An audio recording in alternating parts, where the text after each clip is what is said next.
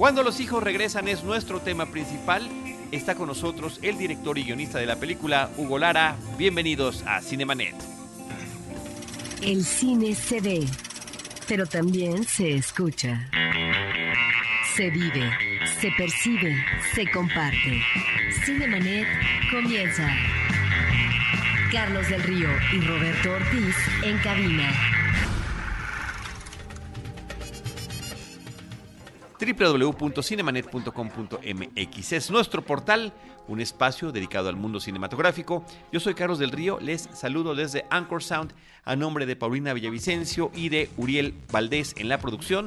Saludo Roberto Ortiz, ¿cómo estás, Roberto? Pues mira, con el gusto de tener eh, al director de la película cuando los hijos regresan, porque aparte de ser un amigo, es uh, una persona muy comprometida con el cine en diferentes aristas. Y hoy por fin podemos, eh, pudimos ya ver su ópera prima y que eso es importante para abordar sobre ello. La cobertura fílmica, voy a presentar a Hugo, la cobertura fílmica nos ha unido, hemos andado en este camino desde hace muchos años. Querido Hugo, ¿cómo estás? Bienvenido. Muy bien, Carlos, aquí muy contento, Roberto, estar con Y además, este programa también podría ser cuando Hugo regresa, porque a lo largo de la historia de Cinemanet, Hugo ha estado insertado en una muy buena cantidad de episodios. Si ponen en Google Cinemanet Hugo Lara, van a salir un montón de episodios de cobertura de cine, de eventos especiales, de eh, sus libros que ha publicado como investigador fílmico, de las exposiciones de cine donde también ha participado, eh, de las favoritas del año, por ejemplo. En todo, Hugo, en todo. Pues sí, mira, y ahora una vez más con Una vez más, pero por primera vez, y lo cual nos da gusto porque siempre supimos que andabas trabajando. Este guion Familia Muégano era, era un, Era el un título, de trabajo. Alternativo, sí. El título de trabajo de la de Familia la Muégano. sí. familia Muégano. eh, y de repente platicábamos que andabas en eso y demás, pero tener ya, después de, de- ¿Cuánto tiempo ha pasado desde que arrancó la filmación? Pues eh, Al el rodaje Sí. eh, fue un año. Un año, eso me parece que es- el 18 de diciembre. Es muy rápido en términos de cómo de repente 2016. funciona la industria fílmica nacional. Entonces, un año del rodaje a un estreno comercial después de haber pasado por festivales, preestreno, estreno y demás. Eh, muchas felicidades, Hugo. Enhorabuena. Muchas gracias. ¿no? Enhorabuena. Muy contento. Ya, eh, es mañana 21 de diciembre estrenamos. Muy bien. Eh, nosotros estamos grabando el 20 de diciembre. El 21 de diciembre ya está estrenada la Este, ya película. está Ya estrenada. está estrenada. Estamos hablando con el realizador, con la película estrenada. Hugo, la primera película que, la primera pregunta que hacemos a nuestros directores cuando vienen es brevemente, sin spoilers, ¿de qué trata tu película? Es un- la historia de un matrimonio de jubilados que ya parece que van a tener todo el tiempo para ellos solos, pero sus tres hijos adultos comienzan a regresar, pero no solos, sino con sus hijos, con eh, la esposa, con la mascota y con sus problemas. Y eso es una bola de nieve para todos. En la historia del cine mexicano, y es que tú lo has ah, mencionado seguramente en más de una entrevista, yo eh, recuerdo en estos momentos la de proceso, recientemente, eh, que hay antecedentes, digamos en términos temáticos, de películas como esta. Eh, no es que sea tu inspiración, tú ahorita nos dirás eh, películas eh, como la de Bustillo Oro en los 40, de cuando los hijos se van, que me parece muy interesante porque una temática constante del cine mexicano a través de- del tiempo es la familia. Es la familia en diferentes momentos. No es lo mismo la familia de los años 40, 50, de los 30 que la familia en la segunda mitad del siglo XX que la familia actualmente. Y aquí me parece que nuevamente está el tema de la familia, que si bien cuando los hijos se van era aquella familia donde los hijos buscaban destino propio, con todas y las adversidades, con todas y las tribulaciones que se presentaban, aquí estamos ante una familia, ante unos padres ya viejos en esta etapa, como tú dices, de la jubilación de él, interpretado por Fernando Luján, y los hijos que pareciera que no terminan de irse. Entonces me parece muy interesante este replanteamiento que se hace eh, en el nivel de guion de tu, de tu obra, porque tiene que ver con una nueva generación, por un lado la de los padres, pero también lo de los hijos, y en donde en este universo de los hijos, pues encontramos diferentes aristas, diferentes personalidades, diferentes tendencias. Sí. Es verdad. Es verdad. Siguiente pregunta. Oye, no, bueno, sí tiene ese, ese, ese guiño al- al- a esas películas y en particular a esas desde el título, ¿no? Desde el- o sea, hay- hay un juego con el es título. un juego. ¿no? Pero no, esta, no, y al mismo tiempo no tiene nada que ver, ¿no? Es una película independiente, es- esta que hice no es una película de añoranza ni de nostalgia por aquellos años ni aquellas familias, ¿no? Al También- contrario, está, está subrayando las diferencias. subrayar las diferencias. Y también habría que asomarse, por ejemplo, al cine, efectivamente, el, el cine de las familias, eh, o el tema de la familia cruza todo el cine mexicano, pero hay temas, hay otras películas de otras latitudes que tocan igualmente el mundo de las familias y que eh, tienen esa misma modernidad, o uno quisiera que, tuviera, ¿no? Yo pienso, no sé, en, por ejemplo, en Juegos del Destino, ¿no? Es que me gustan muchas películas, o o Alexander Payne, ¿no? Por, por decirte unos un, un ejemplo de cineastas que de otros de otras partes del mundo que hacen este tipo de películas, ¿no? O sea, también que no son necesariamente eh, películas eh, son no, son más cercanas a esto que le llaman las dramedias o dramedies, ¿no? Eh, ahora, Hugo, en esta película, eh, el tema que tiene que ver con este, eh, estas distintas razones por las cuales los hijos están regresando a su hogar original, donde están sus papás, también tiene que ver con una realidad social, con, un, con las diferencias eh, de que tienen que ver con la economía, independientemente de los problemas personales y los excesos que cada uno haya cometido, ¿no? Eh, hay excesos tanto en, los gastos o hay excesos con los que prefieren seguir cómodamente en el seno familiar. Pero finalmente también es un retrato de época. Sí, definitivamente. Y, y, el, y de perspectivas, ¿no? Ahora sí, usando la comparación de cuando los hijos se van de 1941, era la perspectiva de otro país, ¿no? O sea, de otra realidad, de un México que estaba echando a sus hijos. A la calle para... Porque el desarrollo iba a ser muy prometedor y muy, muy cabrón, ¿no?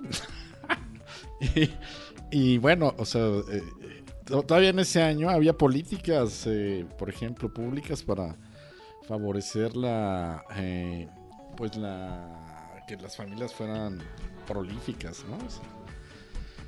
Y el crecimiento se da después en estas décadas y llegamos a este momento donde todo eso ya no, ya no es, eh, vale más, ¿no? Sucedió, ¿no? Es un, entonces eh, es, esta narración, pues de una forma velada, porque no es, el te, no es algo que esté todo el tiempo a la vista, sino está se desliza entre los distintos temas que están en la narración, ¿no? Pero sí se habla de esto, ¿no? De pues esa necesidad que tiene algunos hijos de regresar por temas económicos, ¿no? Como otros lo tienen por necesidad, por temas sentimentales de pareja, conyugales. Eh, tú has visto mucho cine mexicano, has trabajado mucho en el cine mexicano, tienes una plataforma en internet que aborda el cine mexicano centralmente, donde una serie de investigadores eh, pueden eh, instalar ahí artículos, ensayos, etcétera. Una de las cosas que llama la atención de manera gratificante en esta cinta es eh, que es una cinta bien realizada. Es decir, es muy difícil a veces en una ópera prima no ver gazapos, no ver situaciones que son propias del arranque de una carrera. Me parece que es una película que cumple en la narración, pero que formalmente, digamos, es una película que se luce. Eh, y en ese sentido te quisiera preguntar, ¿cómo es que se da tu formación en estas uh, tablas uh, del cine y desde cuándo es que pensaste en este proyecto? Bueno, la, la formación es eh, de alguna manera de toda la vida profesional, yo, yo quisiera pensar, ¿no? o aunque es más conocido lo que he hecho tal vez eh, en la crítica, en la investigación, siempre he estado también cercano a la producción, aunque sea de, de la televisión documental. Pero creo que, por ejemplo, en el ejercicio de la crítica y de la investigación es un, buen camino también para estar todo el tiempo reflexionando y aprendiendo y, y la investigación además pues te permite asomarte a esos espacios que a lo mejor eh, en la práctica no uh, se dan de otra manera, ¿no? O sea, los que los que vienen lo que he dicho, ¿no? Los que vienen de la publicidad pues habrán aprendido sus mañas, ¿no? O sea, los que venimos de periodismo, la crítica o la investigación, pues tenemos las nuestras. Y, y, y créeme que, o sea, te consta que, que, eh, su- en este oficio, pues podemos pasar horas y horas y horas hablando de cine, analizando películas, comentándolas, y eso pues se vuelve algo que está uno cargando, ¿no? Creo que eso es parte de lo que está también volcado en la película y en mi forma, digamos, de asumir la dirección de esta película. Obviamente no es lo único.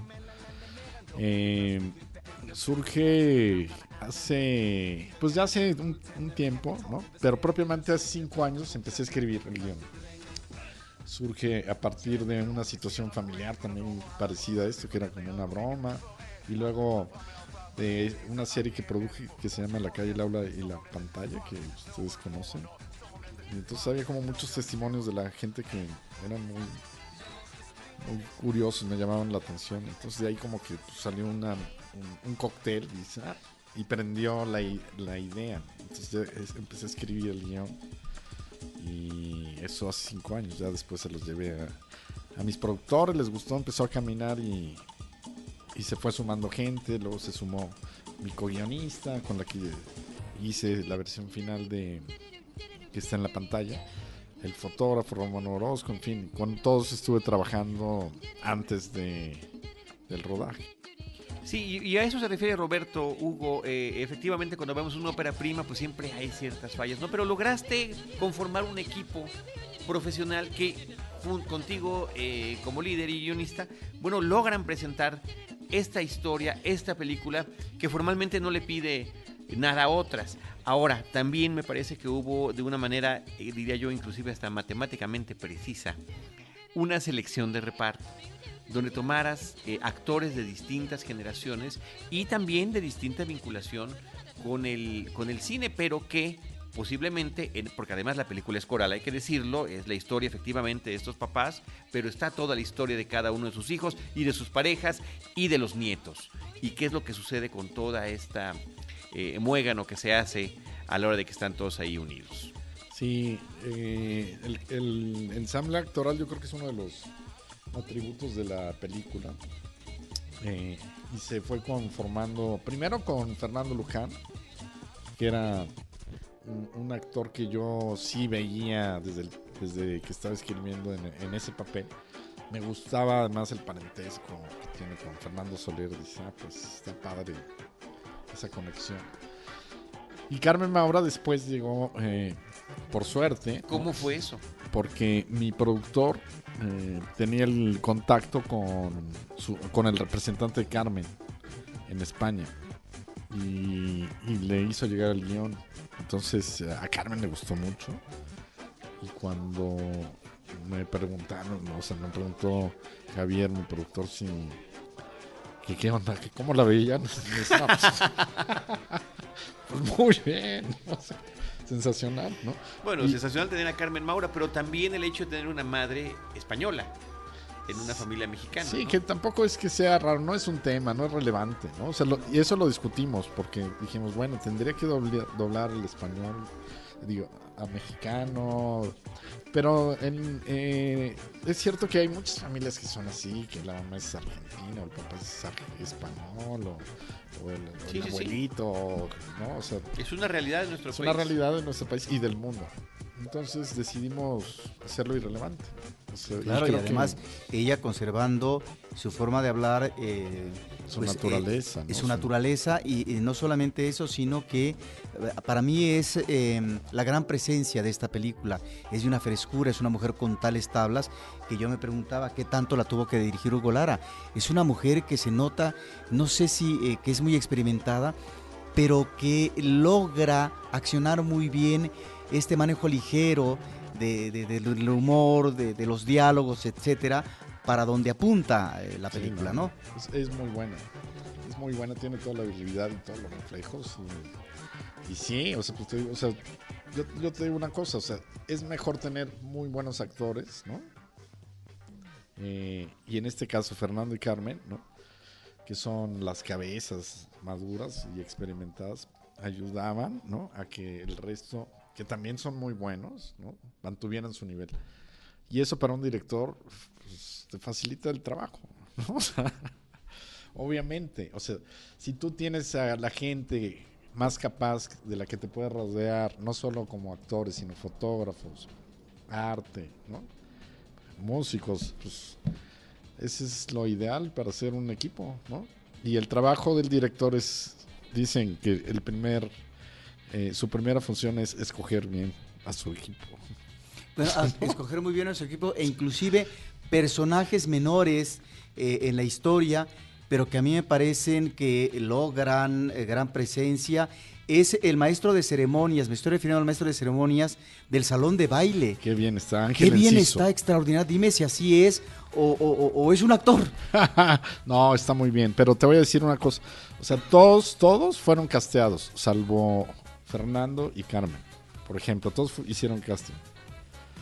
Porque era importante, porque Cecilia también... Suárez, Irina Sí, Suárez, también, que además también. son actrices del cine contemporáneo mexicano y consolidadas, tanto en términos de crítica, eh, Irene y de reconocimientos, como Cecilia en un cine comercial eh, pues desde hace Sí. muchos años. Y yo te diría que, o sea, eso demuestra su profesionalismo, ¿no? O sea, porque podrían, ¿no?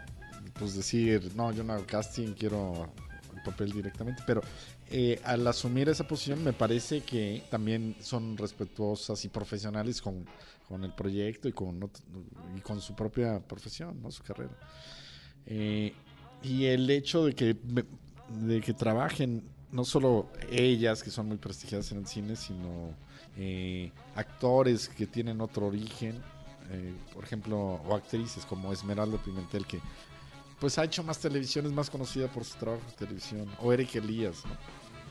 pero que están a un nivel de eh, actuación igual, o sea, muy bueno, ¿no? Tienen muy buen desempeño. Era algo que sí queríamos, que fueran, todos los que estuvieran ahí fueran buenos actores, ¿no? O que pues, hayan hecho la prueba y, lo demostraran y pudieran desarrollarse. Como estos rostros jóvenes o menos conocidos, como Francisco de la Reguera o Roberto Quijano, que él hace de el Topoy, ¿no? O, o Diana Bobbio, que es la amiga en el boliche, ¿no? Son muy buenos actores, poco conocidos, pero que van a crecer mucho. Entonces, la mezcla a mí me parece que es, es afortunada, pero sí fue una mezcla que buscamos. Yo junto con mi productor. En Cinemanet te preguntamos sobre un filón, que es uno de los atractivos visuales de la película, la, la escenografía natural, la escenografía de exteriores. Tú eres una persona que lleva sendos libros a propósito de películas y la escenografía eh, eh, de, las locaciones eh, en la Ciudad de México, ¿sí? Ahí están estos dos libros que no solamente abordan películas clásicas, sino también películas más recientes de los últimos años. Y eh, si algo tiene esta película es una serie de locaciones, de lugares, y que inclusive da la impresión que el director se encariña con algunos de ellos, como puede ser el kiosco, ¿verdad? De, San, Morisco, de Santa María la Ribera, donde suceden algunas situaciones eh, que van a incidir en el desarrollo de la trama. Sí. efectivamente, otra, Otra, otro otra sí. pregunta que es, ajá, No, pero sí. es verdad. es verdad. Y están ahí eh, el kiosco, ¿no? Que es un lugar que me encanta mucho. que aparecía con recurrencia en esta serie que te digo, el- la calle, el aula y la pantalla. Y no solo el kiosco, sino los bailarines. Y es- ese es un, un tema además eh, que me causa mucha simpatía porque hay, hay esta señora que sale de- entre los chismosos que dice, pero son, es que son cabrones, ¿no? Ella eh, es una señora que conocimos en la serie de televisión y, en, y la conocimos en el salón de baile. O sea, sí, es, es gente que va Se realmente... desenvuelve en ese ambiente, Sí, ¿no? en realidad. Y entonces cuando hicimos el scouting eh, del Salón Los Ángeles, que yo ya había hecho scouting para la serie, me los volví a encontrar bailando a él y a su pareja Manuel, ¿no? Y pues los invité a participar y salen en la película. Entonces es- esa gente es auténtica. Como los que salen al principio, ¿no? En la peluquería, en la peluquería, Ajá. en la tintorería, ¿no? O sea, en, las en la taquería, es gente de verdad, ¿no? Las locaciones. Las locaciones, sí, En porque locaciones, efectivamente, sí. con el tema de, o sea, que, que nos platiques un poquito más de las locaciones, Hugo, porque efectivamente, después de haber hecho este rastreo y esta investigación para dos libros, donde uno, por cierto, está en la portada, Cecilia Suárez, Sí. eh, de locaciones, eh, a la hora de que dices, voy, ahora voy a hacer mi película, ¿cuáles son mis locaciones? ¿Cómo decidirte? Bueno, había un, un, un- una- un tema central, que esta era una familia de clase media. O sea, no es como otras películas eh, donde todos son ricos o, o son ricos y se volvieron por... No, aquí eran es clase media, ¿no? Que me parece que eso marca una diferencia importante en, en- en un tipo de cine que es en México, que todos viven en, en la Condesa. ¿no? Sí, pero no es una clase media empobrecida tampoco. no. No, es una clase media. Al final es cine, ¿no? Pero sí tiene esta conexión, ¿no? Como podríamos tenerla muchos de nosotros. La gente se identifica más con ese espacio. Y eh, eh, porque nos habían... En algún momento alguien nos, sugirió que tenía que ser, por ejemplo, que como el, el público aquí es muy aspiracional, tenía que vivir en las lomas. Y dice, no, eso no, eso no porque no es, no es un conflicto, ¿no? No puede ser. Es que, eh, viven en la colonia Santa María o en la San Rafael o en la Álamos, ¿no? Narvarte, ¿no? Algo así, son de esas familias que pues tenían su casa. Y, ¿La casa de los padres de dónde es en la ficción? Eh, es en la Santa María. En la Santa María. Sí, por eso están cerca del kiosco, es en Ujú. la ficción, pero en la, Ajá. o sea, en, en el rodaje es en la Álamos. ¿no? Mm, Ok. y espacios como la Alameda, que a mí me parecían que, o sea, es- tienen mucho significado y habían dejado de ser vis- visitados por el cine mexicano.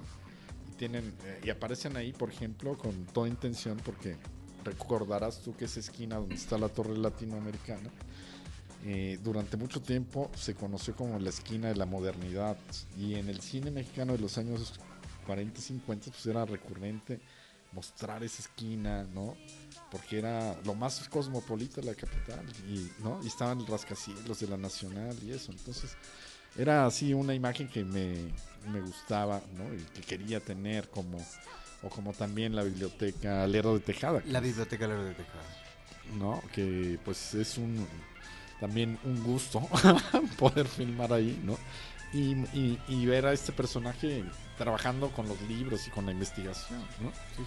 Que es un poco nuestro. Que además es una Claro, claro. Es una escenografía de arte, esa Ah, biblioteca es con los cuadros. Espectacular. Y hay que mencionar que esos murales son de Vladi, Vladi. del ruso, que se estableció aquí en México. Y están dedicados a las revoluciones de la humanidad, todas las revoluciones. O sea, la revolución francesa, la revolución re- calvinista, la revolución del pensamiento. Entonces, o sea, vale la pena que la gente se dé una vuelta ahí y los descubra, porque, cosa curiosa, es un espacio muy poco conocido, incluso para la gente que Y vive está en pleno centro de histórico. Mm, 16 de septiembre. sí. Y- y- Pero también está, si no me equivoco, Santa Fe, que tendría que ver con eh, un mundo aspiracional de, de uno de los, del- de, los, de los hijos, ¿no? Con respecto a esas posibilidades de ascender.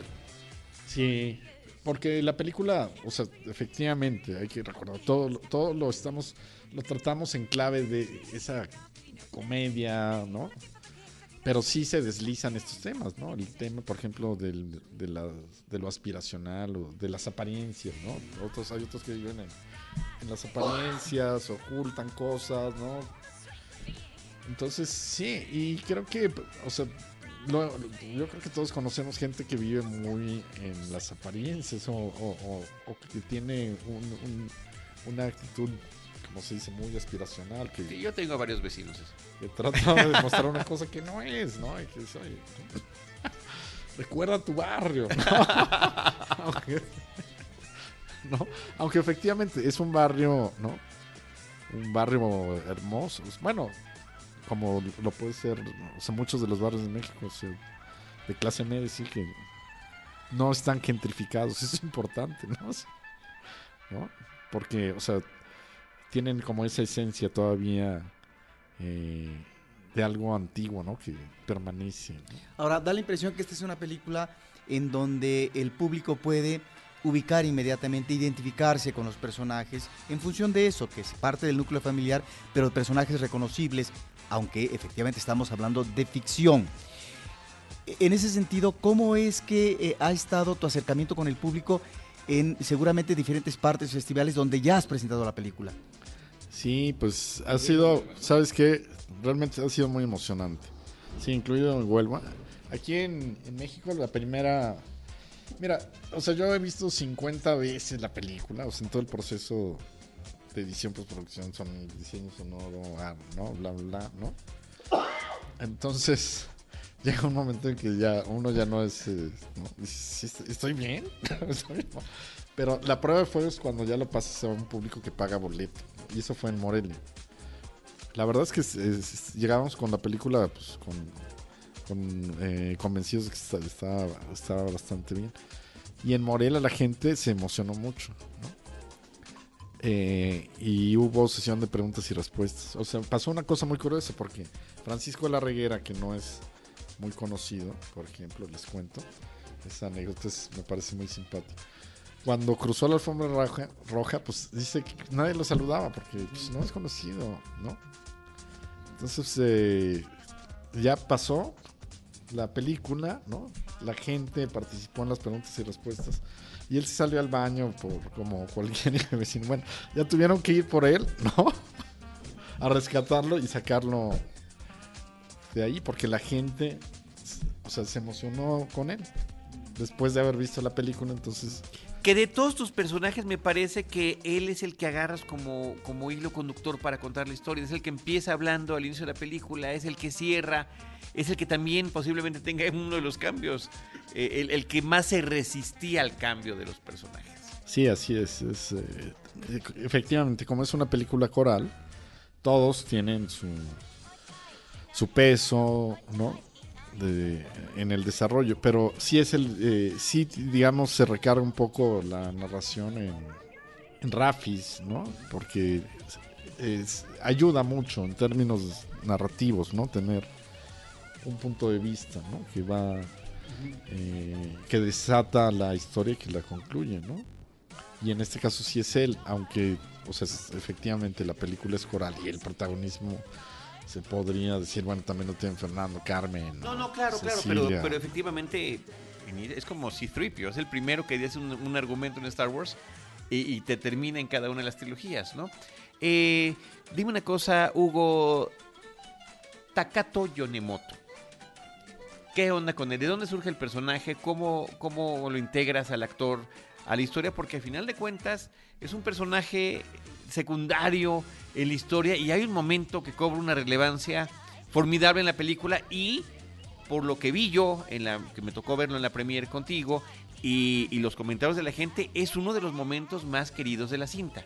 Sí, sí. Sin arruinarlo, Es- simplemente lo estamos mencionando. Él es grande, ¿no? Sí, en todo sentido. Es que es un película, es un personaje determinante en la, Sí. en la historia. ¿sí?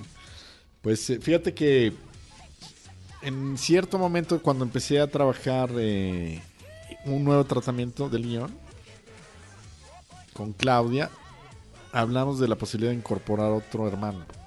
Dice, ah, pues el hermano que viene de Estados Unidos, ¿no? y que pues ya lo agarró la, la era Trump o algo así, ¿no? Pero eso suponía un conflicto también hacia atrás, porque tienes que tejer más las relaciones con los otros hermanos. Entonces, ¿no? Igual ya te quedaba. eh, que igual, o sea, para, para otra, otra entrega. se puede, se puede, al- al claro, primo, claro, ¿no? claro. Pero entonces Claudia me sugirió, dice, oye, ¿y ¿qué tal si es el compañero japonés que... Ah, dice, ah, está, está muy bien. Me parece que ¿Por qué funciona muy bien. japonés? ¿Pero por qué japonés?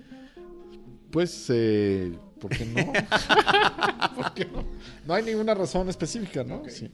Sí, pero, pero, o sea, nos parecía que, que funcionaba muy bien y que entraba en un momento importante como para darle, ¿no? Reforzar eh, la trama y la y el caos, ¿no? En la casa, ¿no?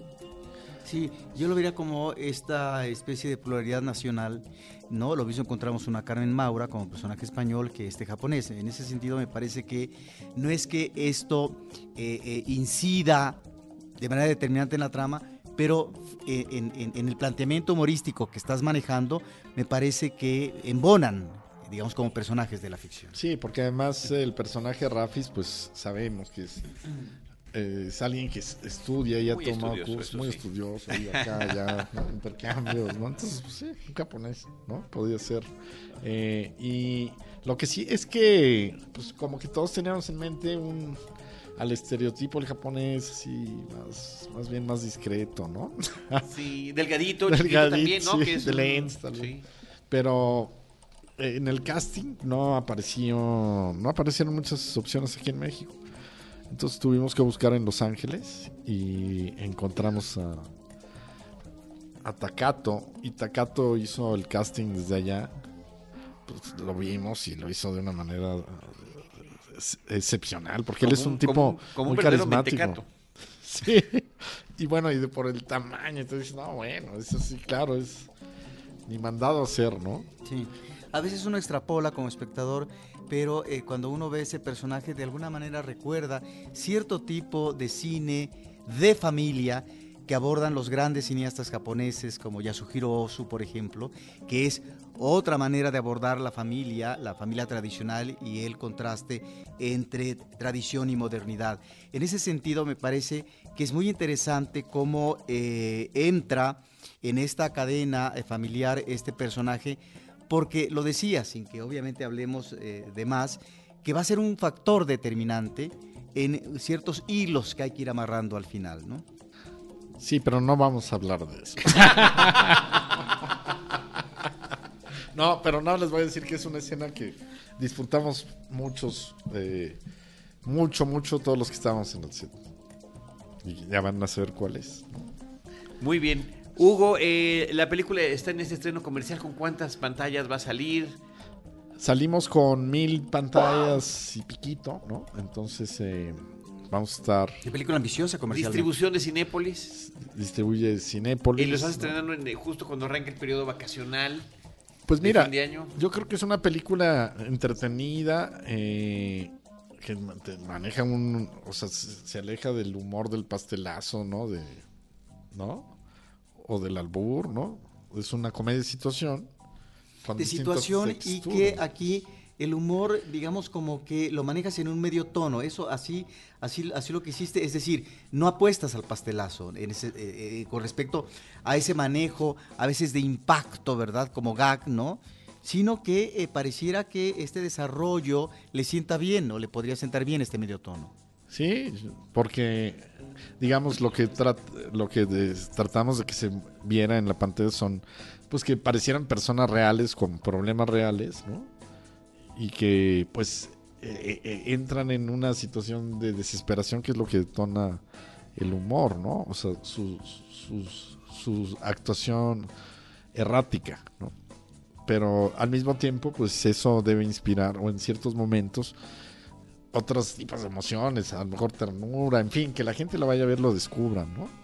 Y creo que, o sea, va a encontrar otras cosas que le van a traer, ¿no? O sea, este grupo actoral que es fuerte, la música que nos dieron premio. La en San música, Sebastián, por cierto, en, eh, en Huelva, en el Festival Claro, de pero de repente, pues eh, tuvieron que pagar más de un derecho, ¿verdad? Ahí. Todo, sí, pues todos los derechos No fue tan... se pagan. Sí, claro, pero en ese sentido, pues ahí entraña un Hay una costo. inversión, pues, una Pero inversión yo te diría que es, aquí sí se ve, ¿no? La producción. O sea, el presupuesto se ve en la película. Eso sí no me pueden decir, ¿no? y se oye, ¿no? Porque también la música original, pues está poderosa, ¿no? Muy bien. Ah, Platícanos nada más qué, qué- qué rolas entran en este soundtrack de tu película. Bueno, tenemos ah, temas como de Roberto Cantoral. De los hermanos Carreón, ¿no? Bueno, es eh, Neil Sedak. Eh, y tenemos eh, Mambos de Pérez Prado, Danzones, los Beach Boys, eh, y música original. Y la música original, el tema final, por ejemplo, que está cantado en inglés, es composición de nuestros músicos, ¿no? Pues si, si está Pérez Prado, razón de más para que el público vea esta película porque es el centenario de este personaje de la música de origen cubano y precisamente en estos días en Matanzas hubo un festejo, hubo una reunión de investigadores donde participaron también mexicanos para, para hablar de Pérez Prado. ¿sí? Sí, y, y hay una gran escena en el Salón Los Ángeles hablando de Pérez Prado, que era figura eh, indispensable allí, ¿no? Pues qué gusto, Hugo, que eh, pues llega a interesante sitio todo este proyecto, todo este esfuerzo de años. Muchas felicidades a nombre de nosotros. Enhorabuena. Recuérdanos si hay redes sociales de la película. Sí, en Twitter, Facebook, eh, Instagram, cuando los hijos regresan. Muy bien. ¿Y algún comentario final que tengas? Váyanla a ver, eh, les va a gustar. Está mejor que Star Wars. y que aprovechen y que aprovechen esta eh, esta esta son días estos decembrinos eh, de reunión familiar por los festejos de la Nochebuena, del fin de año. Bueno, qué mejor eh, posibilidad de entretenimiento que la familia o parte de la familia, no todas las familias son muéganos, pues que vayan a ver la película. Sí, es una película que les va a divertir, entretener y, y en esta temporada de vacaciones, Navidad con la familia, o sea, que vayan, lleven a los, a los chiquitos, a los adolescentes también, que los lleven y se la van a pasar bien. Qué bueno que regresaste a los micrófonos de Cinemanet. Querido Hugo, muchísimas gracias. Muchas gracias. Nosotros seguiremos al pendiente de todo esto. Eh, te recordamos también que estás en Correcámara y que también te pueden seguir en Twitter como Hugo-Lara. Perfecto. Nosotros recordamos nuestras redes sociales, Cinemanet en Twitter, facebook.com diagonal Cinemanet, Cinemanet 1 en Instagram y Cinemanet 1 también en YouTube. En cualquiera de esos espacios, nosotros les estaremos esperando con cine, cine y más cine. Cinemanet termina por hoy. Más cine en Cinemanet.